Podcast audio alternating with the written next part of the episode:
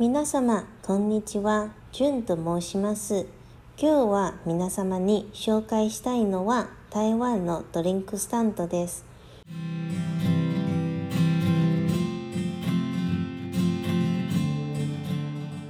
台湾のタピオカミルクティーは日本で結構流行っていますよね。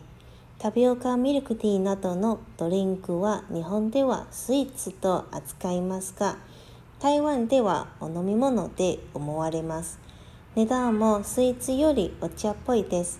タピオカミルクティーはおよそ165円です。日本と結構差がありますよね。暑い日は冷たいドリンク、寒い日は温かいお飲み物。みんなの生活は必ずドリンク文化が染み込んでいます。日本の皆様も台湾にいらっしゃった時、よく街の人がドリンクを手に持っている光景が見えます。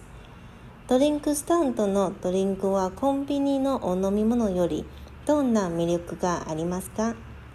私の答えは特別注文です。台湾のドリンクスタンドでドリンクを注文するとき、砂糖の量と氷の量は自分で選べて、一番飲みやすい程度まで特別注文ができます。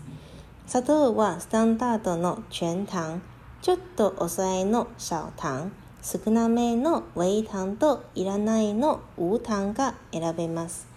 氷の量をスタンダードの正常冰、ちょっと抑えの小冰、少なめの微冰といらないの中冰が選べます。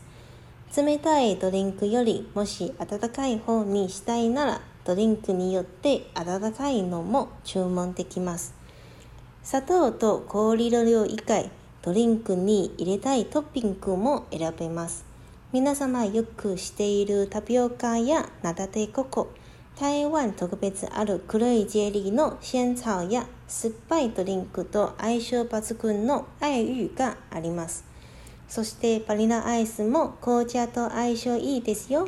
夏になったら飲みたくなります。たまにプリンもあります。ミルクティーと非常に合います。いろんなトッピングが選べますよね。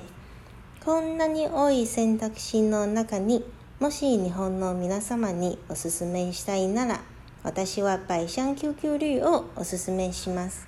このドリンクの内容はパッションフルーツ緑茶プラスタピオカとナタデココです。日本は緑茶が甘いなんて想像しにくいよりさらにフルーツとトピングを加えて考えられませんよね。でも緑茶の味がベースになってパッションフルーツの甘酸っぱい味がします。この中にタピオカとナタデココがいい歯応えがありますよ。